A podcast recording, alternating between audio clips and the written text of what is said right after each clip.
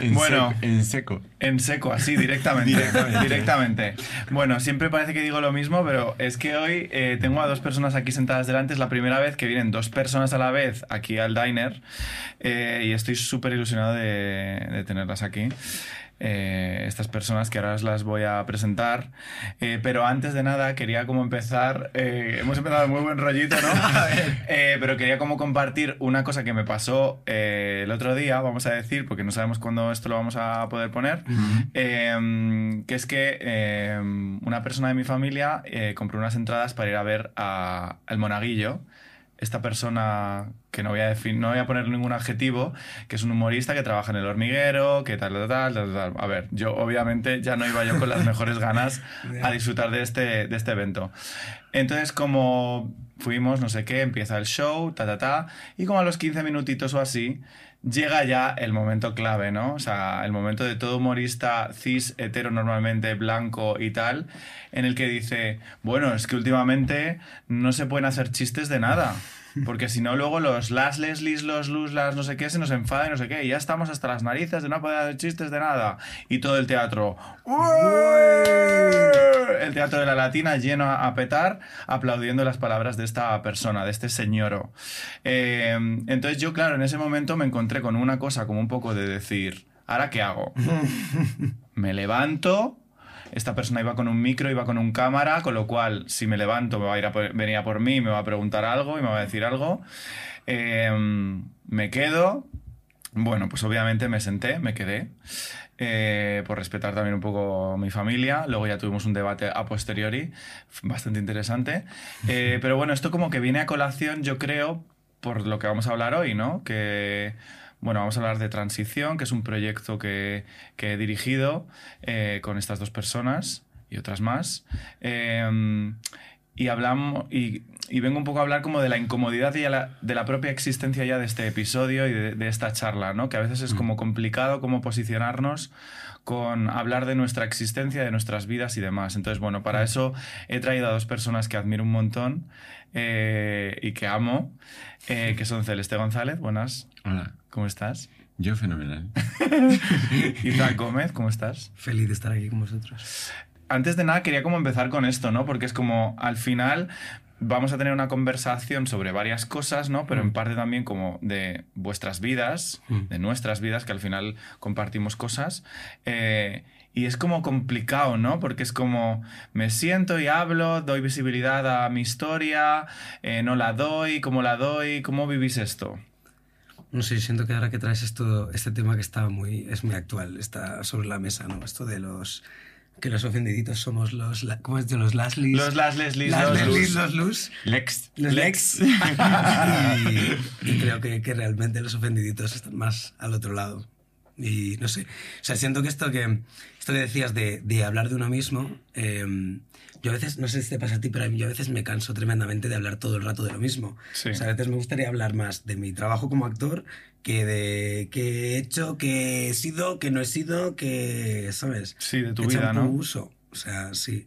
Y, y esto es interesante porque a la vez cuando pasan estos espectáculos y estos episodios te das cuenta de que hace falta todavía que sigas hablando de estas cosas porque parece que hay gente que no... Que no lo pilla. Y luego además es un teatro, el Teatro de la Latina, completamente lleno, hasta arriba, lleno de familias, madres, hijos, niños muy pequeños, como de 8 años. Eh, y claro, estás escuchando todas estas cosas alrededor de tu existencia, que es una agresión directamente.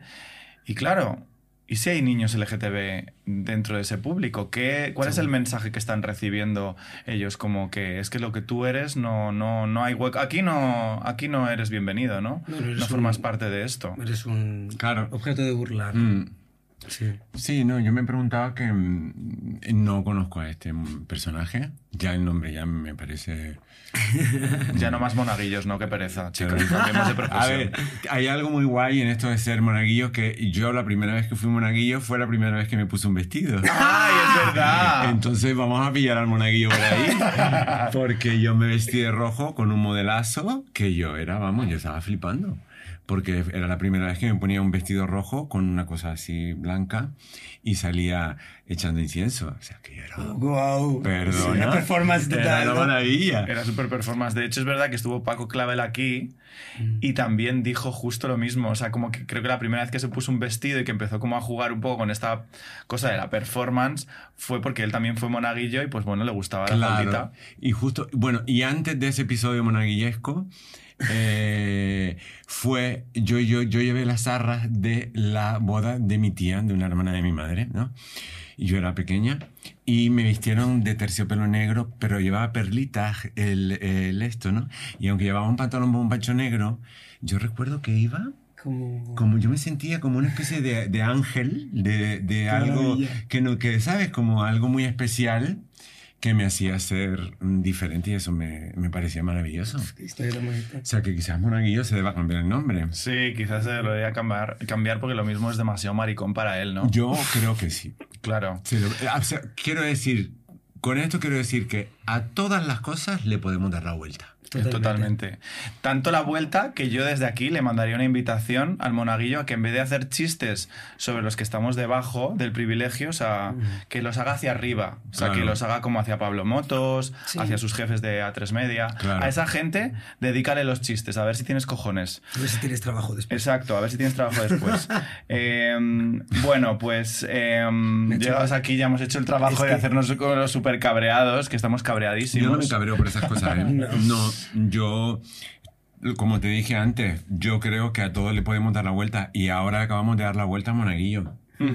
Le acabamos de decir, Monaguillo, cariño, que te hemos pillado. Ponte una faldita, cariño. Ponte una Claro. faldita. Disfrútalo. Claro, disfrútalo, disfrútalo. Estaba pensando que, que has dicho que la primera vez como que te pusiste un vestido y jugaste y tal, con esto de, de- del género, eh, fue como vestido de monaguillo. Estaba pensando cuándo fue la mía, ¿no? Cuando Hago puede- público, ¿eh? quiero decir, pues yo ya en Claro. casa ya me vestía o, Claro. o me pintaba con las cosas de mi madre, ¿no? Pero esa cosa pública Sí. de salir a la calle con un vestido largo, Sí. pues nos pasa a muchas que es cuando te visten de monaguillo. Claro. No estaba pensando que cuál, cuál había sido como quizá el momento en el que tuve la oportunidad de tener una expresión más masculina y no era tan, tan fashion, pero fue en, en, en el teatro, de hecho, vestido de ogro. Fue el papel que me dieron. me dieron el monaguillo y a mí me dieron el ogro. No, muy bien. Sí, sí, me pusieron unos pantalones anchotes, una cabeza, una tripa, y yo me lo pasé y dije, hostia, Qué guay, esto es lo mío. Estaba Esto- cómodo. En vez de todas las niñas iban con el vestidito de princesas y a mí el cuento me tocó el ogro. Y yo ahí dije, ogro forever. En plan es rec, ¿no? Ogro para toda la vida ya. Muy es rec. bueno. sí, sí, sí. muy rec, total. Eh, a mí me, me apetecía como traeros porque creo que mm, ya por lo que, lo que estáis contando eh, tenéis como dos vivencias como súper diferentes. Eh, yo he tenido la suerte de contar con, con ambas personas que tengo aquí enfrente para protagonizar Transición, que es un corto eh, que ahora mismo está rodando por festivales y que es un corto que habla de, eh, bueno, de cosas que pasan como un poco así como de repente en tu vida y que tienes que ver cómo las encajas, ¿no? Eh, pero sí que es verdad que es una historia en la que retratamos dos generaciones de personas trans, ¿no? Que a las que representáis por un lado Zack y por otro lado Celeste, ¿no? Eh, ¿cómo, ¿Cómo sentís que ha sido como diferente? Ya que os conocisteis a raíz del corto también, Mm. ¿cómo sentís que ha- habéis vivido como vivencias diferentes, como generaciones? Aunque, a ver, es que Celeste es muy hardcore. Entonces yo ahora a veces no sé en qué generación colocarte, cariño. Ya.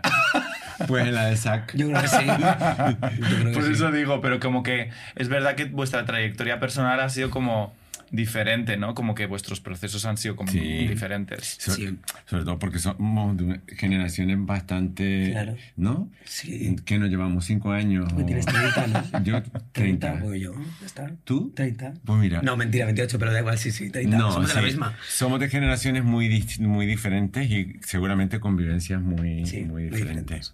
sí. ¿Cómo, ¿Cómo de diferentes? ¿Cómo fue tu infancia, Celeste? Mi infancia fue. eh, mi infancia fue muy feliz cuando estaba sola. O con mis hermanas. Eh, ahí era muy feliz. Yo era muy feliz en mi casa porque me sentía muy protegida. Ya eh, cuando cumplí 12 años, que ya empieza el bullying y tal, ya empezó a ser bastante más complicada hasta, hasta el punto de, de empezar a no salir de casa, ¿no? Pero yo en mi casa siempre me sentía muy protegida, porque éramos cinco chicas en casa, bueno, una ahí un poco rara, pero jugábamos juntas, ¿sabes? Éramos muy cómplices las cinco. Había algo muy especial los domingos que hacíamos un circo. Ah, sí. Sí, nos inventábamos un circo en una ventana rota que había en el patio. Entonces, el trapecio era el trozo de cristal que le faltaba a la ventana. Yo siempre era trapecista.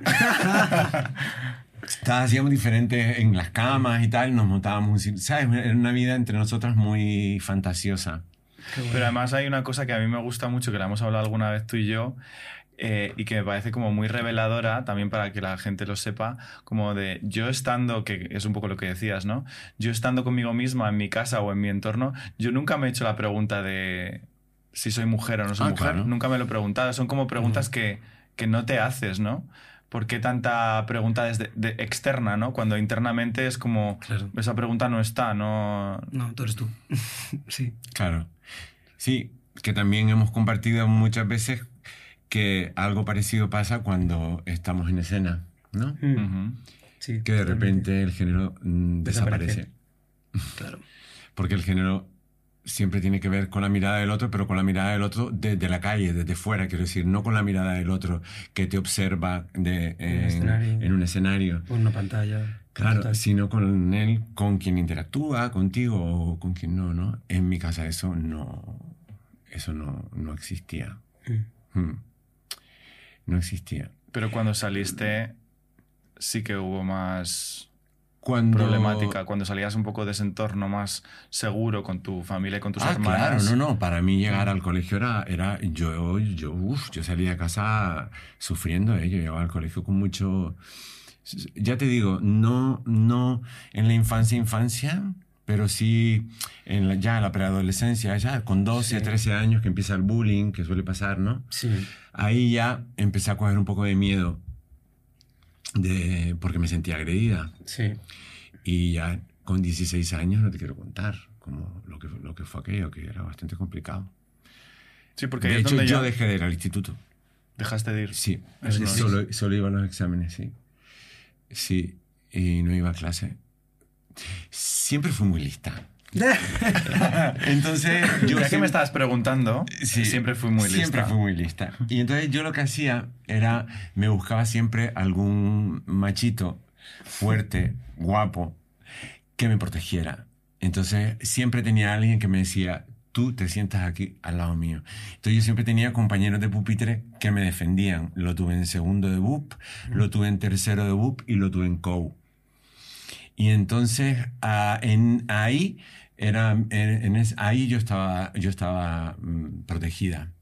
Qué tontería decirlo, ¿no? Aparte suena como súper machista, pero es que es la puta No, verdad. bueno, supiste, supiste hacer un buen uso de los hombres ahí, es, ¿no? que, es que no me quedaba otra. Mm. Quiero decir, yo para, yo en, a ver, en tercero de BUP, antes de entrar a clase, esperaba que llegara Willy. Y entonces cuando Willy llegaba, entraba a clase, si no, no entraba. Porque, bueno, no te, voy a contar anécdotas así un poco tal, pero bastante escabrosas. Entonces, cuando llegaba Willy, yo entraba y me sentaba con Willy. Entonces, Willy me protegía. Hay una cosa súper interesante que yo he visto mucho en terapia con el tema del bullying eh, y que me, como me ha ayudado a reconciliarme con esta idea de víctima, ¿no? Eh, que mi terapeuta me decía, es que quizá deberías dejar de nombrarlo como ser víctima, ¿no? Sino como que esa fue tu estrategia para sobrevivir a ese momento, ¿no? Mm. Eso como lo- un poco lo que estás contando tú con los chicos con los que te rodeabas. Al final es como si esa estrategia de ser la víctima, porque podría haber elegido en plan, pues yo con mi bully me podría haber matado, por ejemplo. O sea, podría haber cogido, como con el monaguillo el otro día, podría haberme levantado, haberme ido al escenario y haberle matado. Sí. Pero elegí ponerme en ese otro lugar y ese otro lugar me ha llevado hasta el día, hasta el día de hoy. Con lo cual, piénsalo como que esa estrategia ha funcionado y te ha traído hasta aquí, ¿no? Mm. Y desde ahí, como que te sales un poco del discurso de la víctima y hay un, pu- un punto de empoderamiento de decir, es que es algo decidido, quizá no con conciencia, Claro. ¿no? Porque en aquel momento cuando eres más joven no, Claro. no tienes esa conciencia, Pero ¿sabes pero... también qué pasa? Perdona que estoy un poco hablando más de la cuenta, pero ¿sabes también qué pasa? Que eh, en- cuando yo iba al instituto, o sea, yo no solo recibía bullying del, del alumnado, O sea, a mí no solo me violentaban el alumnado, yo era también víctima del, del profesorado. ¿Cómo no vas a ser víctima? Claro. O sea, ¿cómo no vas a ser víctima si te te, están otra. machacando por, otros- por todos lados? Sí. ¿Dónde te escondes? O sea, ¿dónde te metes? De, de- o sea, ¿cómo te puedes defender de un profesor de gimnasia, por ejemplo, que delante de 40 eh, tíos dice al maricón esto lo aprobamos o no? Al final de curso. O sea, ¿dónde te metes?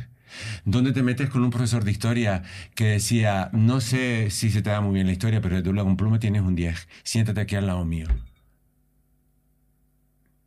¿Mm? Es que eso hay que vivirlo.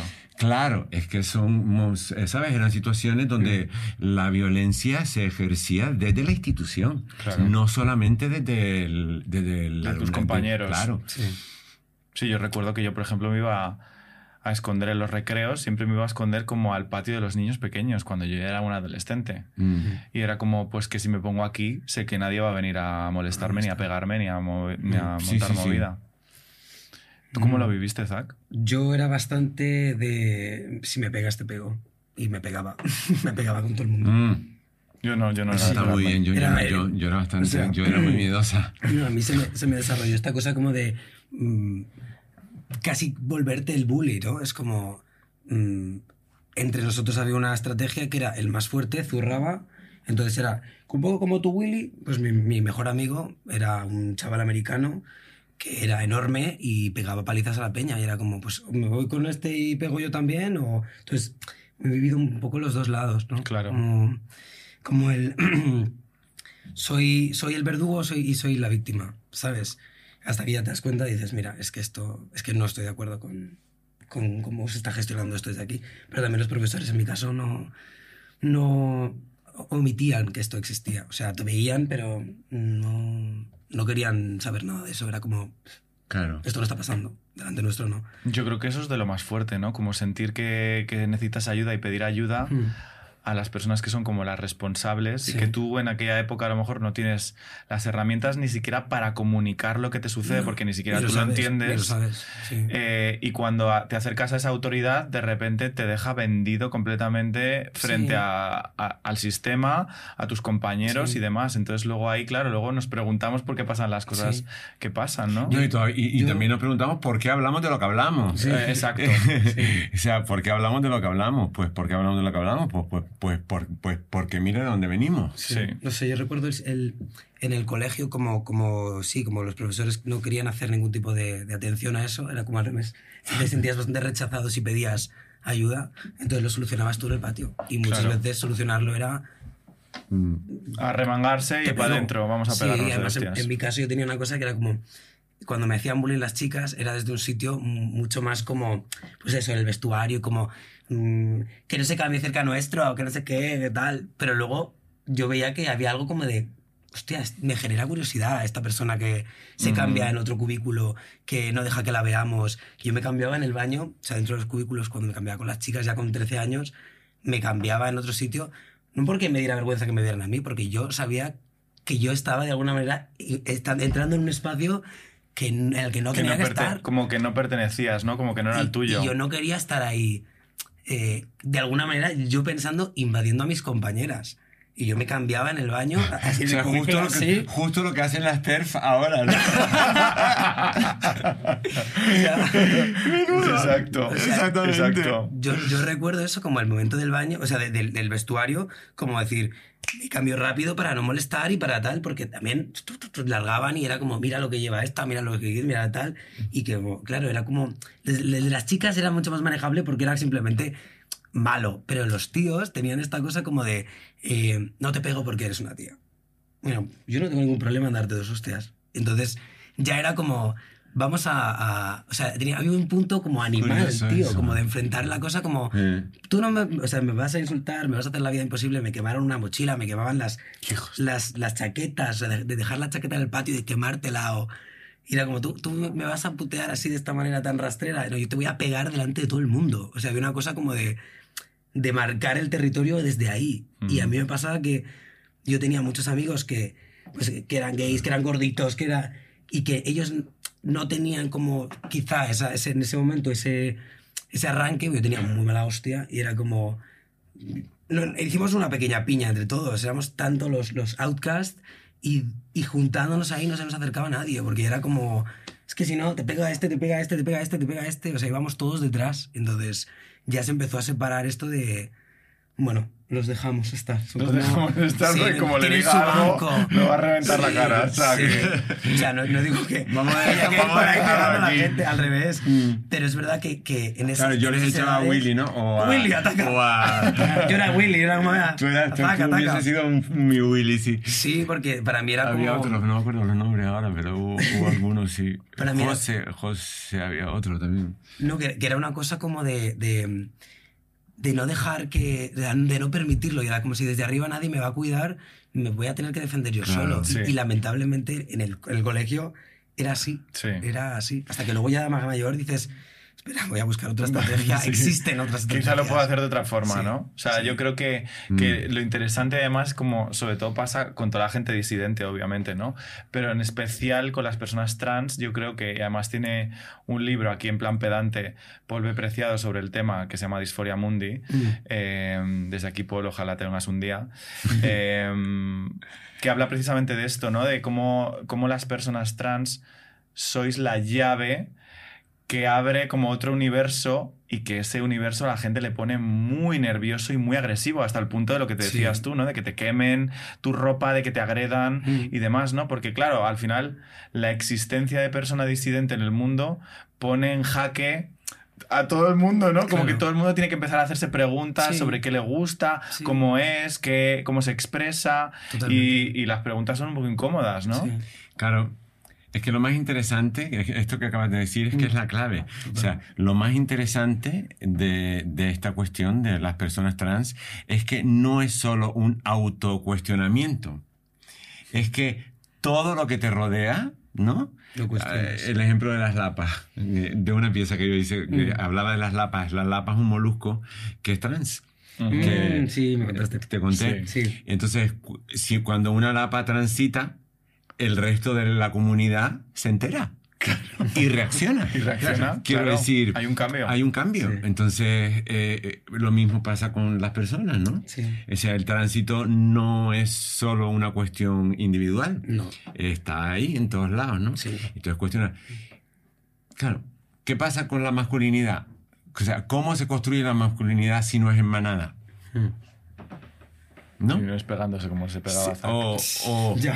o cómo se construye la masculinidad Sí. si no es con el otro. Sí. O sea, ponme un machito aquí al lado, o sea, aquí delante, así, Mm.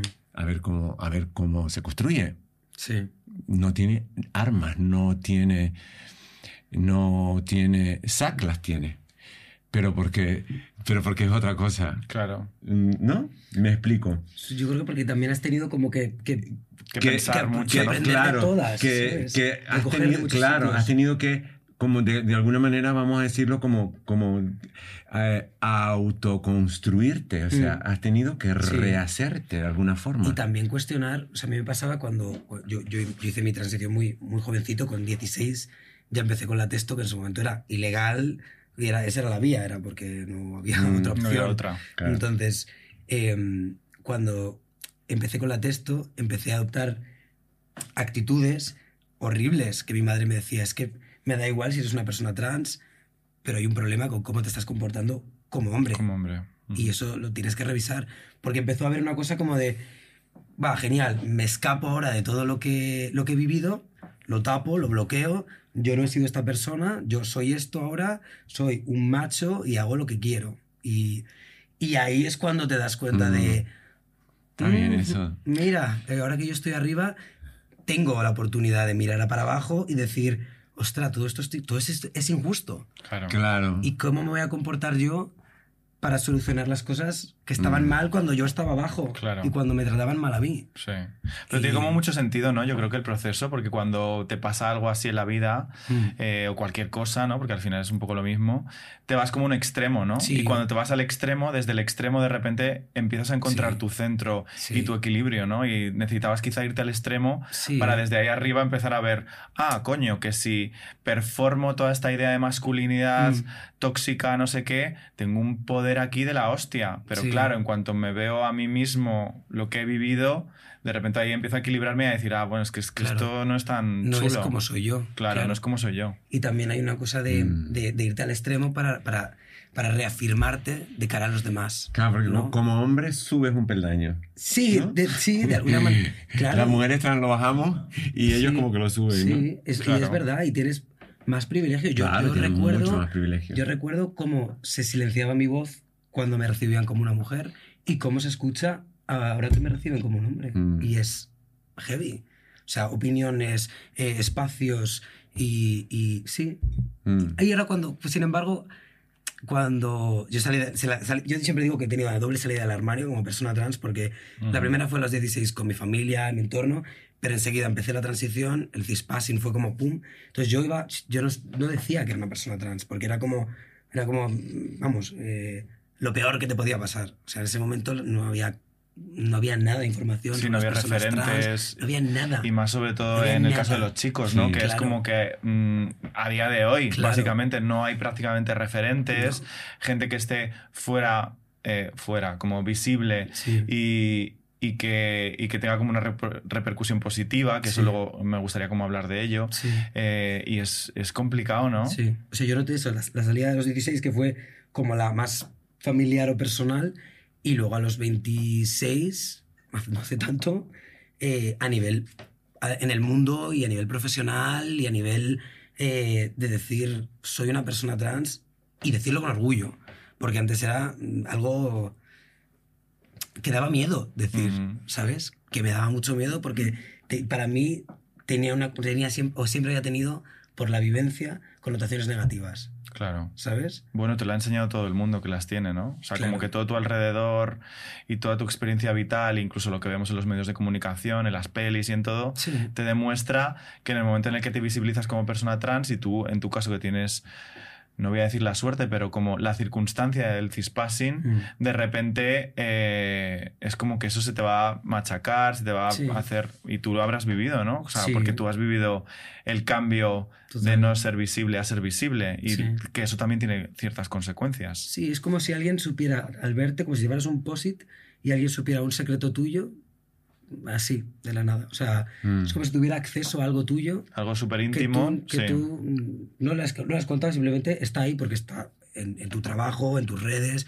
Y, y yo me enorgullezco mucho ahora de, de- de todo ese trabajo y de, y de haber hecho yo también el trabajo para armarme en mis circunstancias, en mi vivencia y decir, es que voy a utilizar mi trabajo, eh, mis intervenciones, mi forma de pensar para aportar algo positivo. Y lo que yo saco de mi experiencia es que no me gustaría que hubiera más chicos o más chicas, más chiques, sintiendo que lo que son es malo, ¿sabes? Y que es un camino negativo.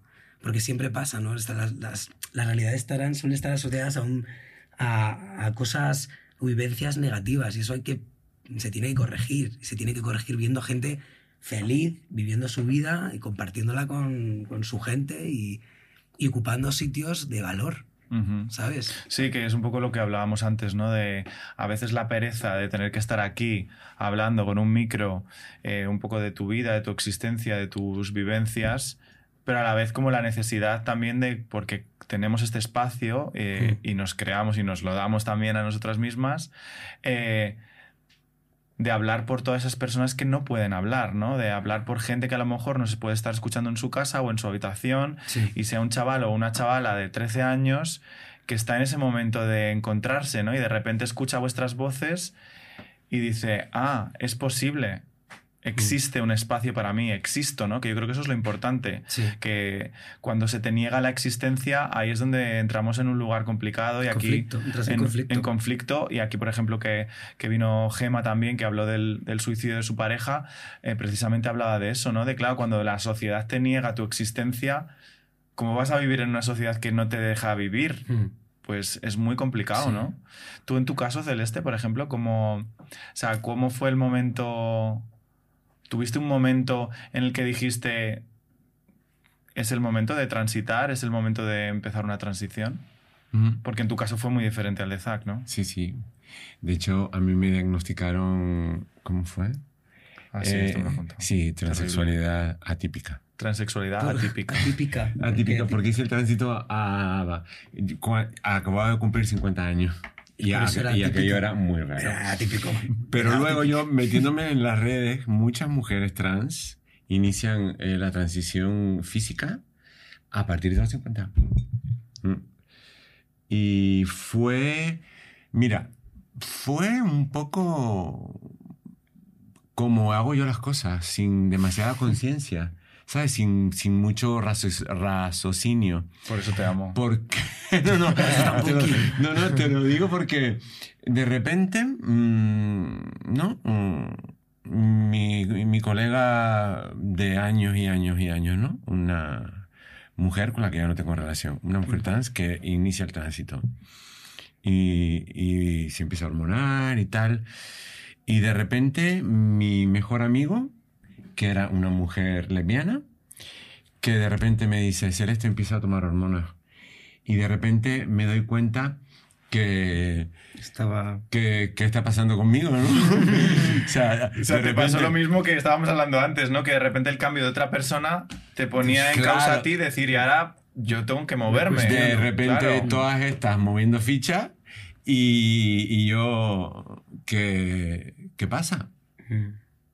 Y, y no te sé decir exactamente muy bien cómo fue, ¿no? Pero eh, hubo un... Es que no me acuerdo muy bien de cómo fue, pero sí que es verdad que cumplí 50 años y dije, ahora. O sea, ahora o nunca. Y entonces... eh, Además, tú tienes un, un libro súper interesante que se llama Regina y Sí, Celeste, Celeste. en el que, para la gente que no lo conozca, invitamos a que lo podáis comprar. Eh, es un libro editado por La, La Uña Rota en Ajá. 2019 y es un libro que básicamente es bastante hardcore, pero, pero me, me- me encanta porque creo que representa mucho cómo es tu personalidad. Es un- básicamente, si quieres cuéntalo tú. Sí, no, voy contando un poco lo que me estaba pasando, ¿no? Empezaron como unos emails que te carteabas Eh, Que con otra persona, con yo- Regina. Con Regina. Y entonces eh, lo que empezó siendo como unos emails entre amigas. Te voy a confesar una cosa. Venga, vale, Mira. confiesa. Yo, yo desde pequeña quise ser puta. Vale. Desde pequeña. O sea, yo recuerdo que iba al cole eh, y iba, pasaba por una peluquería de una señora que me fascinaba, una señora gorda, siempre iba muy pegada a la peluquería. Y era una peluquería de señoras donde solo entraban hombres. Mm. Y O entonces... sea, una peluquería de señoras y solo Sí, entraban donde donde hombres. solo entraban hombres. Sí. Pues sí. Y yo conocía a su hijo y la veía a ella, bueno, vi- vivíamos, éramos casi vecinas, ¿no? Y, y yo la veía y yo quería ser como ella. O sea, yo, yo siempre quise ser puta desde pequeña. Pero Sí, ella era puta. este- claro. Ah, vale. Claro, ahí estaba la, la, la, Era la pelu- peluquería. sea, claro. ah, vale, la vale. Era, era la peluquería. Vale, vale, soy muy inocente, Celeste. Sí, sí. Entonces, a- era una peluquería señora en la que solo entraban hombres y entonces se cerraba el, Dios el mío, no tal. me he pillado, no me he pillado nada. En plan, lo acabo de pillar. Digo, ah, entraban hombres. Digo, ah, qué Tenía disruptiva, una ¿no? atrás Qué rompedora. Y ella siempre iba como súper pintada y tal. Y, y esta idea de la prostitución siempre me atrajo muchísimo, ¿no? Y yo creo que, bueno, yo cuando empecé a hormonarme, empecé a cobrar por sexo. Mm, Empecé a... Me hice puta. Sí, sí. Y durante muchos años me, me ayudó mucho, porque Y, en esa experiencia nunca. gané dinerito. Aparte del dinerito, en esa experiencia, ¿cómo, no sé, cómo te, cómo, cómo te sentías tú? O, que, o sea, que, que, que imagino que tiene que ser una vivencia que, en la que tiene que haber muchas cosas. Sí, sea, eh, O sea, muchas aristas dentro de la experiencia. Sí, claro, pa- pasan muchísimas cosas. Sí, sí. Pero te puedo asegurar que mis mejores experiencias sexuales las he tenido Sí. prostituyéndome, sí. Te sentías como muy en control. con- Mm, No siempre, no sé. pero. No siempre, pero. mm, casi siempre. Sí. Y como te apre- aprendes a manejarte, ¿sabes? O sea, aprendes a ser como un tío se corra pronto, o como, ¿sabes? Si no estás muy a gusto, como quitártelo encima. De alguna manera, como no trabajaba para nadie, sino trabajaba yo sola en casa. Mm. Esto eh, lo hemos hablado tú y yo algunas veces y es verdad que obviamente el tema de la prostitución tiene como muchísimas aristas eh, y en tu caso también había como esta parte de control en la que tú manejabas la situación, como decías, ¿no? Sobre todo un poco de quién sí, quién Sí, no. sobre todo... Y había un punto también de validación, ¿no crees? ¿A, qué te refieres? De sentirte deseada, de alguien que quisiera Ah, como pelear Es por que estar hay- contigo. Claro, es que ahí se juntan un montón de cosas. Y yo siempre puse un filtro que me ayudó mucho. Yo en los anuncios que ponía, siempre ponía no drogas, no alcohol. Y eso ya era un filtro, parece que no, pero es un filtro súper, súper, súper importante. En mi caso, porque yo no quería verme envuelta en un follón, Sí. porque la mayoría de los de los accidentes o de los maltratos o de las cosas que pasan suelen pasar en idas de olla de Mm. colocones muy grandes. Recuerdo una cosa horrible que pasó en, en Las Palmas a una chica trans brasileña. Eh, debió pasar, pues era, era puta y debió pasar toda la noche, pues no, no sé con quién. Bueno, no. La cosa fue que al día siguiente sale en las noticias y en la televisión eh, una travesti brasileña desnuda gritando por la calle, herida y, ¿sabes? Y dando datos de muy, muy, muy morbosos y muy escabrosos de lo que tal. Entonces se ve llegar el coche de policía y antes de atenderla lo primero que hacen es taparla Mm. para, para que no se le viera el cuerpo. Mm. Eh, ¿Por qué te estoy contando esto? No lo No sé. lo sabemos cómo hemos llegado aquí. No, pero hemos llegado aquí por algo. Quiero decir, eh, había algo ahí que, que a mí que me servía mucho como filtro, que era no drogas, no alcohol. Y, y lo que decías de taparla, ¿no? Que había como un punto de Ah. esa realidad incómoda, ¿no? No, de no, decir, es que tenemos que, gen- tapar. no, no, hay que taparla antes, antes que atenderla. Pero no solo eso, la gente se dedicó a grabarla en vídeo. Había miles de vídeos, de, bueno, miles, ci- cientos de vídeos de esa chica pegando gritos pidiendo ayuda. Sí, que la grababa y no. Y no, y no, la, y no la ayudaban, ¿no? En eso yo creo que es lo que decías, ¿no? Como que los filtros para protegerte son súper importantes. Y para vosotros, ¿cómo ha sido, por ejemplo, cuando empezasteis a hacer lo que es la transición y demás, cómo, cómo fue vuestra relación con la gente de alrededor? O sea, ¿cómo ha sido, por ejemplo, en tu caso, Zach? Con parejas con tu, o con tu familia. Que tu madre yo la adoro, maravillosa. Yo siempre he tenido mucha suerte con mis padres. Mis padres también son, bueno, son artistas. eh, Mm. Yo me, me- me he criado entre artistas de todo tipo y nunca ha habido ningún, ningún prejuicio a la hora de hablar en casa. De hecho, se me ha enseñado mucho a hablar y a comunicarme y a expresarme y a hablar de mis sentimientos y de... Entonces, como tenía esa relación tan cercana con ellos, yo empecé a tener interés por las chicas cuando tenía 13 años y entonces empecé a sentir que, que iba más allá de, de estar interesado en, en amigas o compañeras, sino que tenía que ver con, con algo que estaba descubriendo conmigo mismo. Y lo hablé con mis padres y es verdad que mi madre tuvo más, no más problema, pero sí es verdad que para ella era como... No había ningún tipo de información y ella pensaba que a lo mejor podía ser lo típico, ¿no? O una fase o, o algo dentro de la adolescencia que... Sí, que ya no supiera gestionar y de repente estaba dando pasos por ti Sí. en algo que... Sí. Bueno, como siempre los padres que intentan como salvarnos de los problemas, no todos, pero muchos, eh, y de repente como verse ya en un conflicto contigo ahí, ¿no? Pero también he visto que con el, con el tiempo he aprendido a entender mucho esa posición, porque yo creo que si fuera padre, mi primer instinto sería proteger a, a- a Claro. mi hijo o a mi hija, ¿no? Y lo, lo primero que ella decía es que le, primero pensaba que si había hecho ella algo mal, que eso era, a mí me pareció como en su momento muy egoísta, pero luego lo entendí como, ostras, qué duro, ¿no? Llegar a pensar que ha sido algo que has podido hacer tú. Y luego también esto me decía de, de qué vida vas a vivir. Ujú. O sea, eres consciente con 13 años de la vida que, que- que- que puedes vivir. Porque en ese momento tampoco había mucho, no había mucho horizonte, ya te digo, no había, no había gente que, que hablara de este tema, o al menos no, Sí, no abiertamente, No y abiertamente. que los referentes que a lo mejor había... de hombres no pues, conocía ninguno. Claro, mostraban quizá una vida más de las personas trans, de hombres evidentemente no existía, No. como asociadas a un tipo de vida que, claro, Mm. una madre o un padre va a decir, joder, pues esto para mi hijo o mi hija no lo quiero. Sí, sí, algo quizá más ligado a eso, a, a- a drogas, a noche, a- era como un, un velo como de, de oscuridad que tenía toda la, la experiencia, que, que luego yo cuando, para mí siempre lo he descrito como, como que la transición la hicimos los tres, o sea, tanto mi- Claro. mi, padre, mi madre y yo, lo hicimos juntos, Mm. porque fue un viaje de los tres y cambió el- por completo, esto que decías antes, ¿no? De, del efecto de las cosas, cambió por Mm. completo a la familia y, y para mejor, porque se abrió una puerta en la que cada uno podía ser completamente honesto el uno con el otro y, y desde entonces, pues, no sé, como que la vivencia nos ha enseñado mucho a los tres. Y es curioso que se habla mucho ahora también en los medios, ¿no? Y a raíz de la ley trans y demás, de mucho de las realidades de, de las infancias trans, ¿no?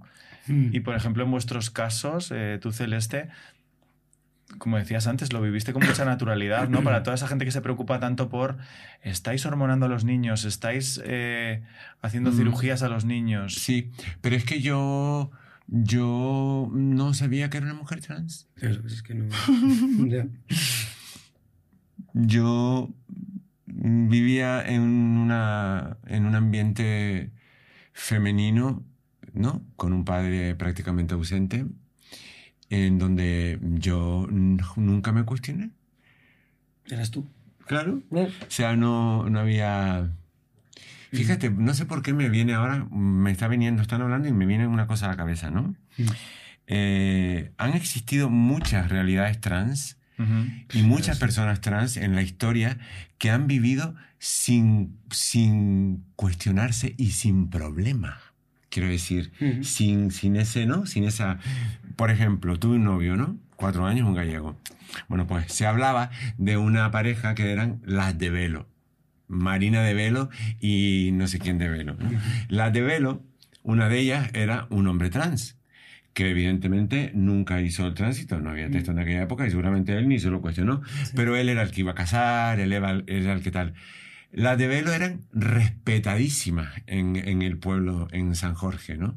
Y ellas tuvieron una vida como pareja mm, absolutamente, mm, quiero decir, Natural, natural, cotidiana. cotidiana, a, ellas nadie se las cuestionaba, porque además lo tenían clarísimo y, y casi que eran una autoridad en el pueblo, ¿sabes Qué lo que te digo? O sea, que no siempre las realidades de las personas trans han estado eh, tan machacadas de alguna manera, ahora gracias a lo que sea, no tanto, pero quiero decir... ah, Luego, políticamente, sí que se fue construyendo ¿no? una, una, unas normas, una, Sí, una legislación. una, legislación, una, una heteronormatividad Mm. que en muchos sitios era muy flexible. Sí. Me viene ahora, ¿eh? Sí, sí, o sea, sí. lo estoy largando así como... No, pero que es verdad que yo creo que eh, es interesante ver cómo de repente cuando te sales a lo mejor de las ciudades o de estos lugares más montados, cuando estás a lo mejor en un ambiente más fuera de los grandes, de las grandes urbes, hay como, no sé si, liber- no sé si decir libertad, pero como Mm. que de repente la gente adopta su rol y adopta su posición en el mundo Con toda y de repente el alrededor pues se coloca Encuentra su espacio. y encuentra su Y porque espacio. aparte se ponen en su sitio, quiero decir. Sí. Era Marina de Velo, no me acuerdo la otra, ¿no? Pero la otra, que era como... el- el- el- se vestía de tío, Mm. salía, er- era quien iba a casar, Marina se quedaba más en casa, ¿sabes? Y eran absolutamente respetadas y reconocidas. Mm. Eh, entonces, no sé por qué esto me, me- me- ahora me, Por me aparece, porque yo creo que no solo es una realidad que pasará ahí concretamente, sino yo estoy casi convencida que en muchos sitios, de alguna manera... Y no, y no- La- yo creo que la cosa se hace más compleja cuando una decide eh, cambiar físicamente. ya. ¿No crees? Mm. Por esto de, de que, de que ya empiezas a, a- a suponer algo que los demás van a hacer que se cuestione. Claro. Sobre todo en estos puntos intermedios. Cuando, exacto, cuando, estás te en- conviertes en una interrogación, Sí. ahí ya... Es como, ¿qué es esto que tengo claro. delante? ¿no? Ahí Sí. ya, ahí ya empieza, ¿no? Quizá. Y yo creo que seguramente, ¿no? Si, si ojalá nos pudiéramos sentar con esta pareja que decías. Ojalá. eh, Ay, sería- yo buah, no las sería- conocí, había- cuando Ojalá. yo llegué al pueblo, ellas ya no existían, pero sí que se habían convertido en un mito. O sea, en un mito, a ver, yo fui a visitar a la casa de las de Velo porque mi chico me, me, lo, me lo había contado, ¿no? Te voy a llevar donde vivía, la de- le llamaban las de Velo.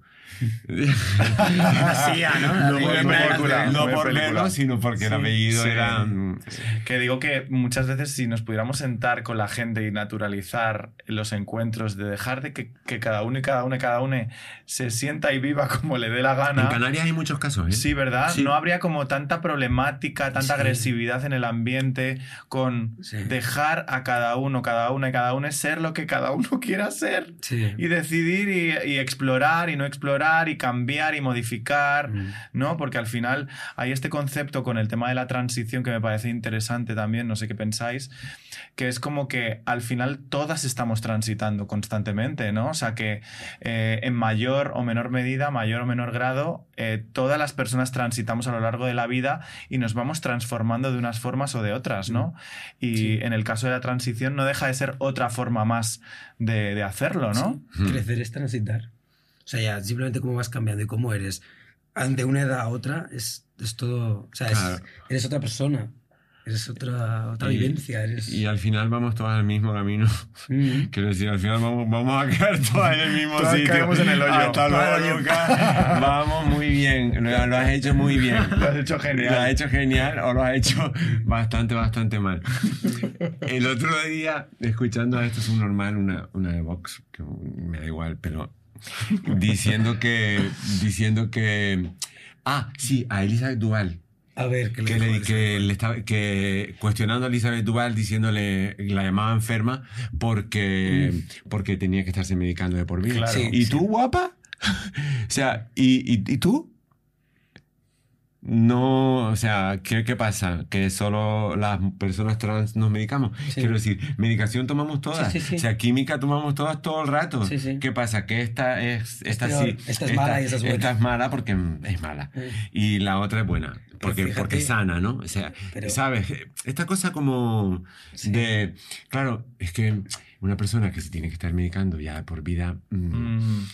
Mm, Estás de repente súper preocupada por, Por su mí, salud. ¿no? Claro, Ya. está muy enferma y, y me- mejor que no. Claro, ¿Sabes? Mejor que no. claro. Sí, Cuando vivimos en una de las sociedades más medicadas por temas de estrés, ansiedad, depresión. Claro. Dices, tómate aquí un, Lorazepam, un lorazepam, Claro, Orfidal al lorazepam, pero no tomes hormonas. Exacto, eso malísimo. Eso te sienta fatal. Eso te sienta fatal.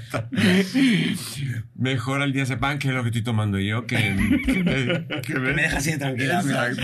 Mira qué relajadita estoy. Y aparte que me deja, que me permite decirte semejante burrada. Exacto, que me permite ser fascista en tu cara y yo estoy tan relajada, no se me mueve ni una pestaña. Ni una pestaña, ¿no?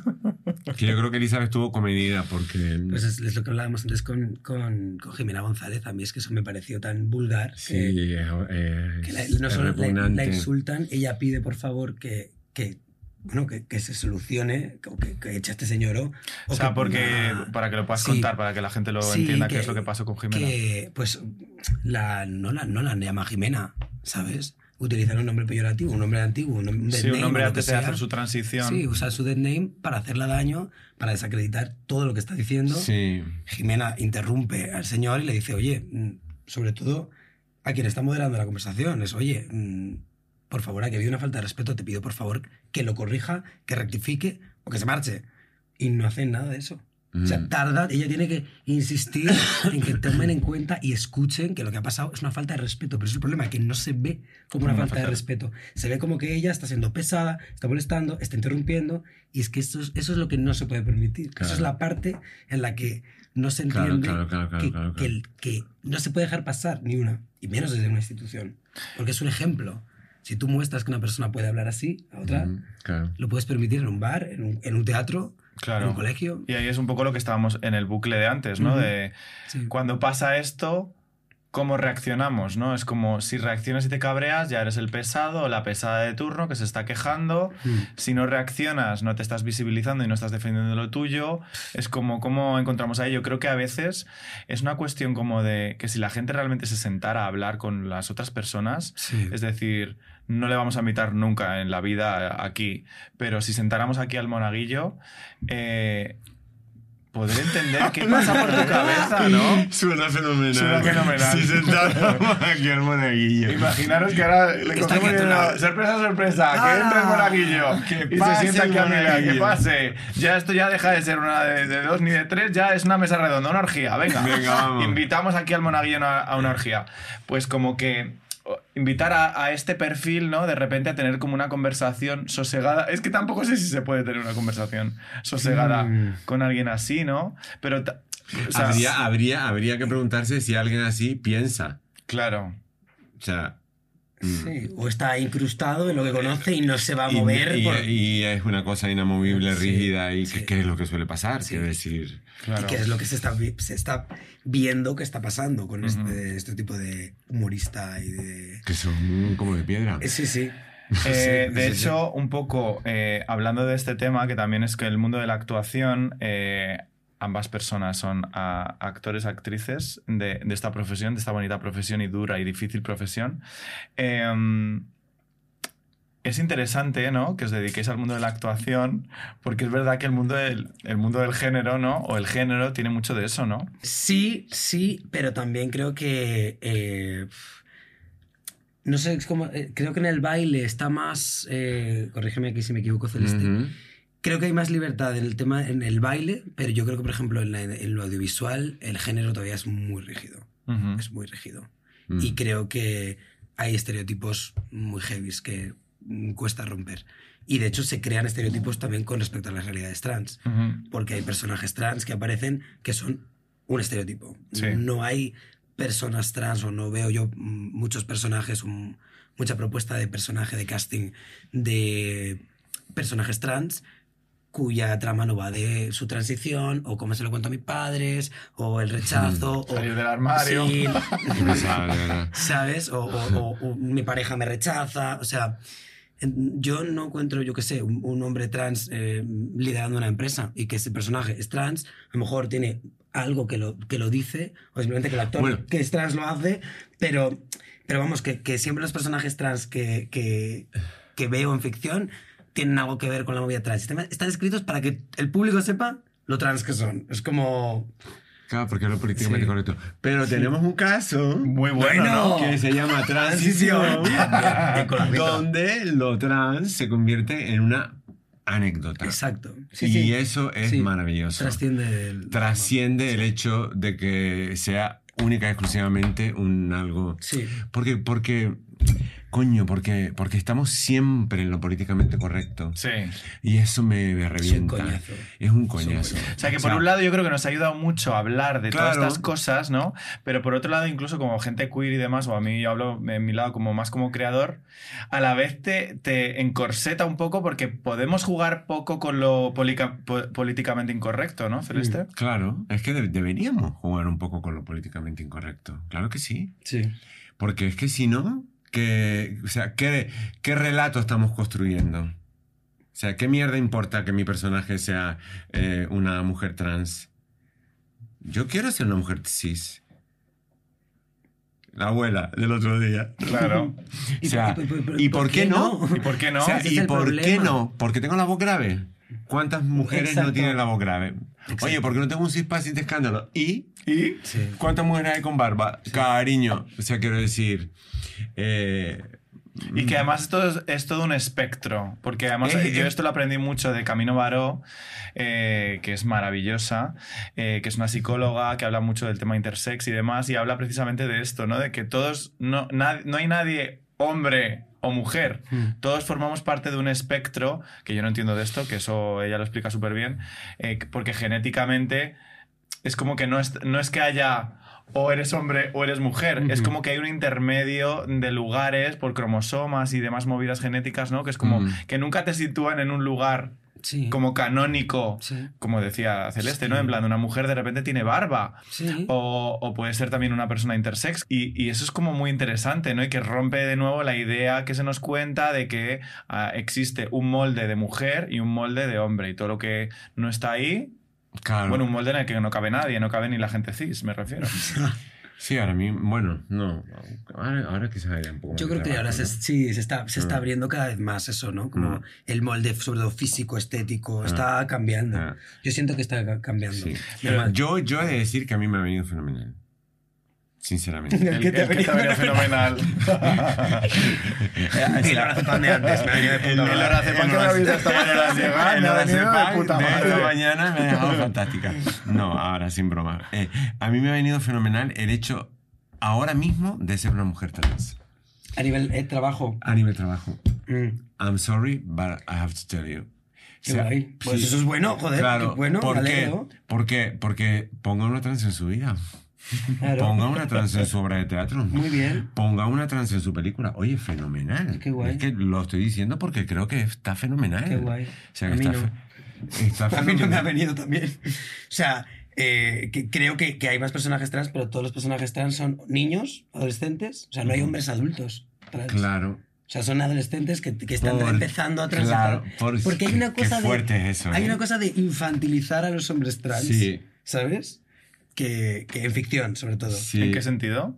Siento que, que sí, como, que, como si la transición de un hombre solamente fuera como en una, una cosa adolescente, como, como si no hubiera hombres adultos que son trans. O sea, y no hay, pa- no hay personajes de, de hombres adultos. Bueno, y aparte, poco- como además no lo parecen, Claro, exacto, porque esa A encima no parece. O sea, y encima, a- Claro. pues, pues ¿para qué? claro, pues para qué hablar de ellos si no lo parece, ¿no? Claro, Claro. pues ¿para qué? O sea, ¿para, ¿para qué voy a hablar de un empresario Sí. que resulta que Que casualmente en, un, en, en una secuencia aparece Pero- como hombre trans? Pero a mí, por ejemplo, me parecería súper interesante un empresario que tiene una movida, está intentando tener hijos con su pareja y no ha congelado óvulos y no Pues- puede. pues- No puede tener hijos. Interesante, ¿no? Claro. Estás hablando de una realidad que, es no está, que no conoce la Claro. gente, pero este hombre tiene otras movidas, que será gestionar su empresa y, y sus otros Exacto. conflictos. Él es- pero hablamos Mira, de la realidad bueno trans. que diciendo Zach, sí. Pero hablamos de la realidad trans con un tema, con, con algo real que le puede pasar a la Sí. gente, que normalice esta realidad Sí. y, y no es me vendo el pecho, transito, no me quieren, nadie se acuesta conmigo, que es que ya es, es viejo. Sí, vamos a pasar páginas. Sí. Eh, porque Sí. yo creo que es súper interesante eso también, quizá porque en el otro lado, ¿no? En el lado de la gente que escribe, que crea, que dirige y demás, claro, si no hay es que es gente interesante trans, por eso. de o sea, si no hay personas ¿no? como Zach que son capaces ahora de decir lo que acaba de decir, eh, no se da el paso. No. ¿Sabes? Porque si tú de repente estás en una mesa, porque tú ahora también estás escribiendo, eh, Sí. y estás en una mesa y de repente estás escribiendo sobre una historia Mm. que puede ser o tú mismo solo o trabajando en grupo, de repente tú puedes lanzar a la mesa Una esta idea, Mm. que de otra forma, con otro tipo de, de equipos, Sí. no, es que no está Es presente porque ni siquiera se la claro. plantean, ¿no? No. Claro.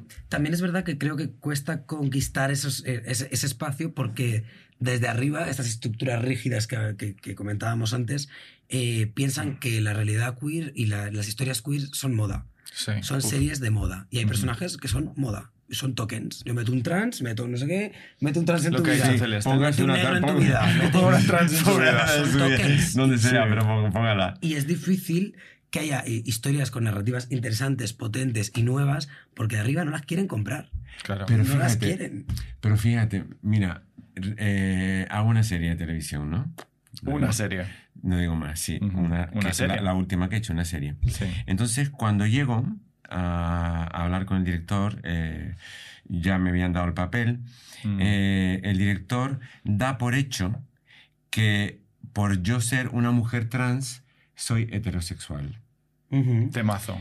Entonces, bueno. y entonces me siento con él y le digo, a ver, eh, yo, mm, esta parte del guion eh, me parece un poco fuerte porque, claro, me estás haciendo vivir mi matrimonio con mi mujer como si hubiese sido un engaño.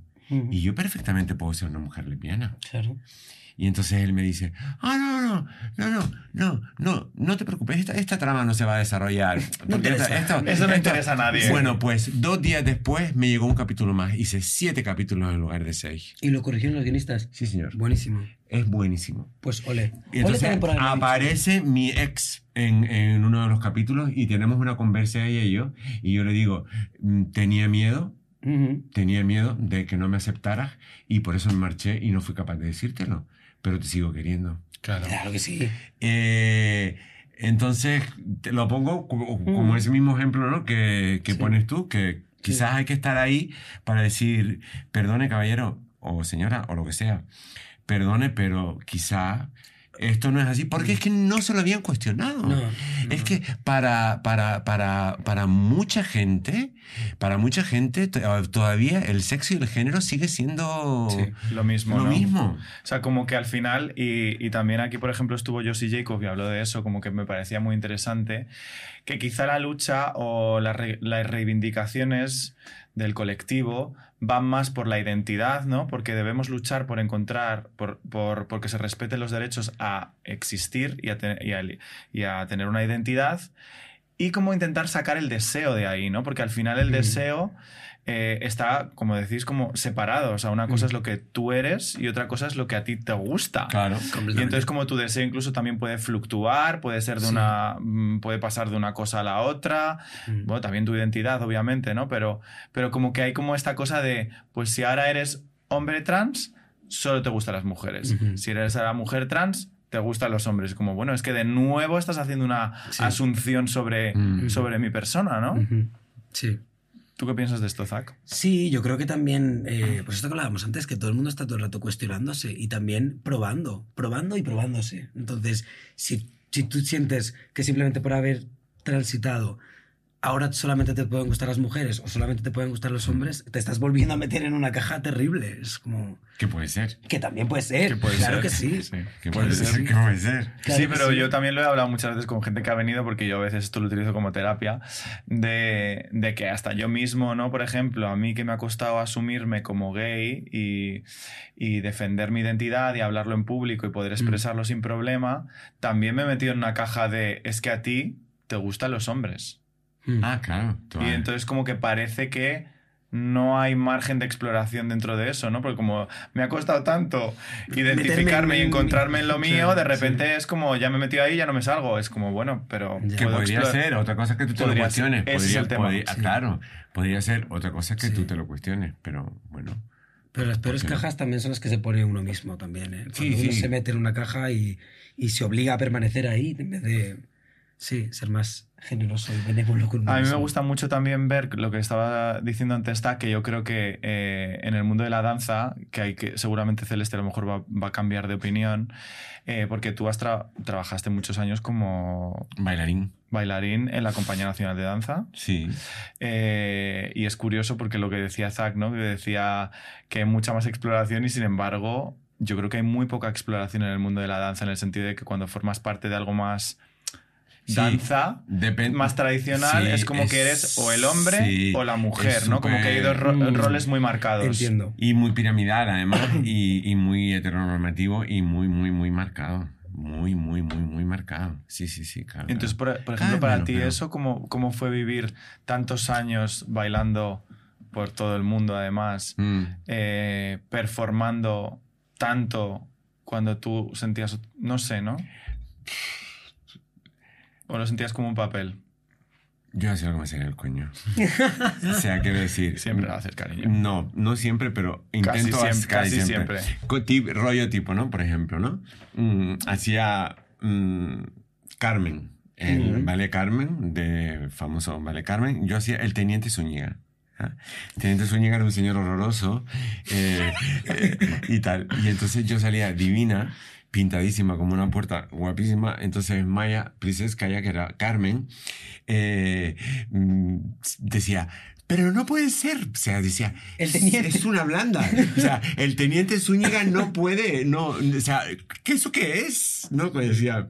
Y yo le decía, mm, I'm sorry. Es mi versión. Uh, I'm sorry, I want to be beautiful. y, ¿sabes que Por ese lado, luego tuve también la suerte de hacer, por ejemplo, roles de solista. Hice El Ángel de Serenad. El Ángel de Serenad de un ballet de Balanchine, eso es una cosa extraordinaria. O sea, que no tiene género. O sea, es un, un personaje que sale, ¿no? Que abre las alas, que, que de repente... Y es... El ballet tiene esa cosa, es lo, lo que hablábamos antes, ¿no? Que a todo se le puede, se, le, puede buscar la vuelta. Y yo intentaba siempre buscar la vuelta siempre que podía, ¿no? buscar la vuelta a los, a los papeles, personajes a los personajes que me hacían, pero sí es verdad que era muy estructurado. Luego me tocó, tuve la suerte de hacer la mamá Simone en la film de que es un, ballet repertorio, que la madre la suele hacer un hombre. Y, en plan Hairspray, ¿no? Iba a decir como Travolta en Hairspray. Eh, sí, y entonces es una coreografía de, Frederick Ashton y a mí me tocó hacer la madre de Mamá Simone. Y Maya Pliskaya, que era la que dirigía la compañía en aquella época, siempre estaba muy enfadada conmigo porque yo era tremenda y era muy... y hacía esas cosas, entonces se enfadaba y conmigo, no sé qué cuánto.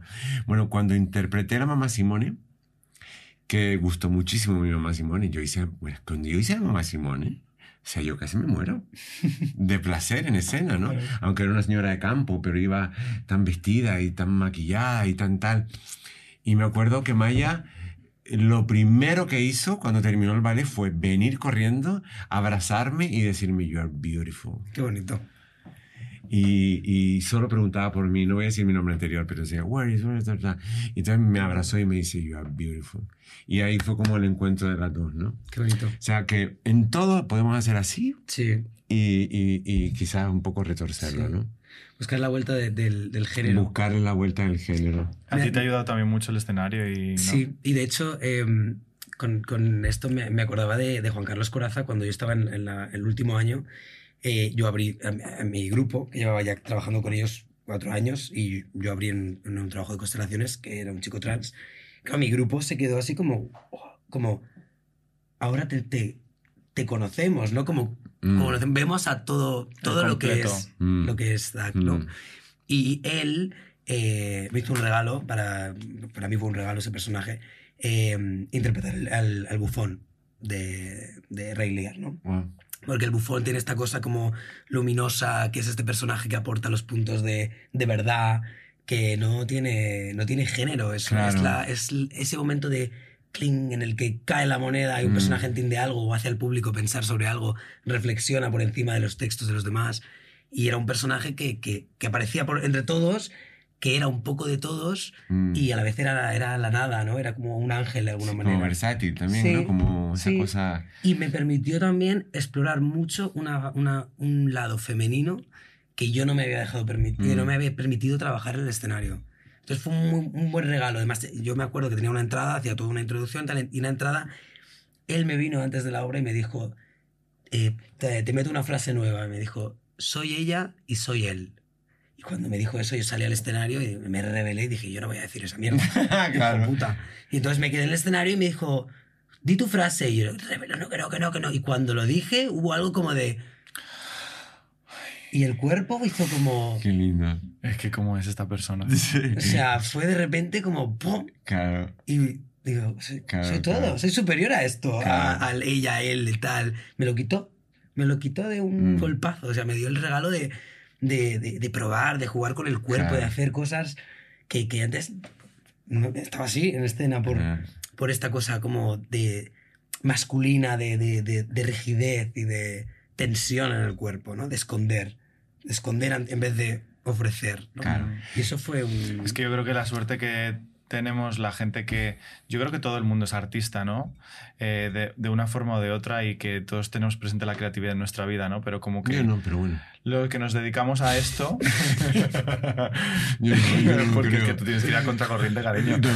Eh, pero creo que efectivamente los que nos dedicamos a esto y que podemos explorar en el escenario, detrás, delante de las cámaras o lo que sea, como que es un regalo, ¿no? Porque te permite como estos actos y estos momentos Mm. psicomágicos en los que, que te Mm. ayudan como a trascender, a Sí. evolucionar y de nuevo a transicionar como persona e Sí. irte ir cambiando a lo largo de tu Fíjate, vida, ¿no? y, y a deconstruir el género, porque este, Sí. este mismo Zúñiga que les cuento, eh, que no, eh, o sea, el vestuario no podía ser más queer ni más Mm. marica. así que era, el de Alberto Alonso era como una manga, una manga como, como brasileira, dorada y negra, Mm. un sombrero de teniente pero gigantesco. O sea, tenía una pluma enorme, sin embargo sus gestos tenían que ser muy masculinos, ¿no? Y yo jugaba a un Zúñiga que era muy versátil también. Ya, Lo, lo que no iba a hacer era ponerme barba. O sea, porque- Claro. Dice, por ahí no, cariño. Por ahí Ahí no, ya no, cariño. por o sea, ahí Siempre yo- beautiful. Sí. I'm always beautiful. I'm sorry, Maya. I have to be beautiful. Ella se enfadaba muchísimo con eso, pero bueno, me, era un personaje que, que también tenía esa versatilidad, ¿no? De, Sí. de si querías, podías cargarle un poco el género. Claro. Sí. Por muy. Y que hay tanta performance, aquí que estamos al lado de la Plaza de Toros de las Ventas, a un lugar muy progresista, eh, cuando hay todo este tema de los toros y demás, Mm. tú ves a la gente que acude a estos lugares y de repente hay una performance de en- muy rollo drag, ¿no? En plan, esos, esos sombreros, Es esos, súper esos- marica. esos pantalones apretadísimos Sí, sí. hasta Sí, el sí, sí. infinito. Todo en plan, dices, Dios mío, esto es como muy súper queer en el fondo, ¿no? Ellos no quieren, pero cariño, ¿qué pasa detrás de bambalinas? Celeste sabe mucho de esto. No, de, de toros no. ¿de what? De De toreros sí. ¿De? Ah, de bueno, de toreros. toreros, no de toreros. No, digo, de, pero to- de bueno. toreros no. No, no. Lo más que he hecho ha sido un papel de teniente. A mí sácame de aquí. A mí, sácame de Bueno, aquí. pues eh, yo lo que quería es como cerrar con una idea que me parece bonita, eh, a ver qué os parece, que es como preguntaros, eh, y me incluyo, qué hemos aprendido em, los unos las unas de los otros en este proceso de hacer transición, eh, este corto maravilloso que, que está por festivales y que lo podéis, lo podréis ver. Mm, yo me voy a emocionar. Yo lo tengo. Yo también. Pues venga, a decirlo. Mira, te voy, no sé si Dime. hubo una tarde que yo estaba muy tocada, ¿te acuerdas? Que tú habías terminado. Mm. Y, y yo, y pedimos una botella de vino. Y me senté con él a tomar una botella de vino. Yo, a mí, para mí ese momento fue mm, inolvidable. Y ahí aprendí yo tantísimo de, de, de, de lo que es compartir con, cuando se trabaja. Que, que- que- que- ¿no? Para mí fue ese Mm. momento, yo aprendí mucho de ese, de ese momento, ¿no? Y se quedó. Me dijo, no, pues voy a casa de mi madre y tal. Media botella de vino. Y hablando, hablando, hablando. Fue un momento preciosísimo. Yo creo que aprendí mucho de eso, ¿no? De compartir con quien trabajas, por ejemplo. Sí. Tú me hiciste la vida imposible. era, era tu tarea. Era mi tarea. sí. Claro, era tu tarea, muy inteligentemente, ¿no? Pero si algo aprendí de transición, aparte del equipo que estábamos, fue ese momento de compartir con Zach, de sentarnos, yo hecha polvo, ¿no? Cansada y, Mm. joder, tío, qué difícil está haciendo esto, ¿no?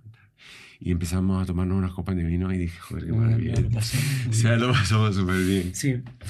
Yo de, del proyecto y de ti he aprendido mucho esta cosa de mm, ser más eh, incorrecto, más políticamente incorrecto. Entiéndeme, que creo que vivimos en una sociedad en la que todos tenemos miedo todo el rato a equivocarnos, a que nos cancelen, a que nos juzguen. Y admiro mucho a la gente que es tan honesta y tan, tan valiente de yo hago lo que me da la gana, me la pela. Eso me gusta un montón de ti. Me das mucha fuerza en ese sentido. Como me siento muy... mm, sí, me siento más valiente cuando te veo. Ay, qué lindo estás, por Dios. Mm. Es que hacemos. ¿Qué hacemos con ¿Qué Zack? hacemos Pues, con Zack, por favor? Le ponemos una O sea- casa, le encerramos y, y yo qué sé, que nos ilustre. Mira, la no, vida. vamos a hacer un programa que se llame Sabor a Zach. vale, vale. Lo compro. Pues nada, yo eh, siempre os doy las gracias, o sea, os admiro, os quiero, eh, me inspiráis muchísimo, tenéis una luz increíble. eh, con Celeste, pues nos conocimos en el teatro, conectamos desde el primer momento.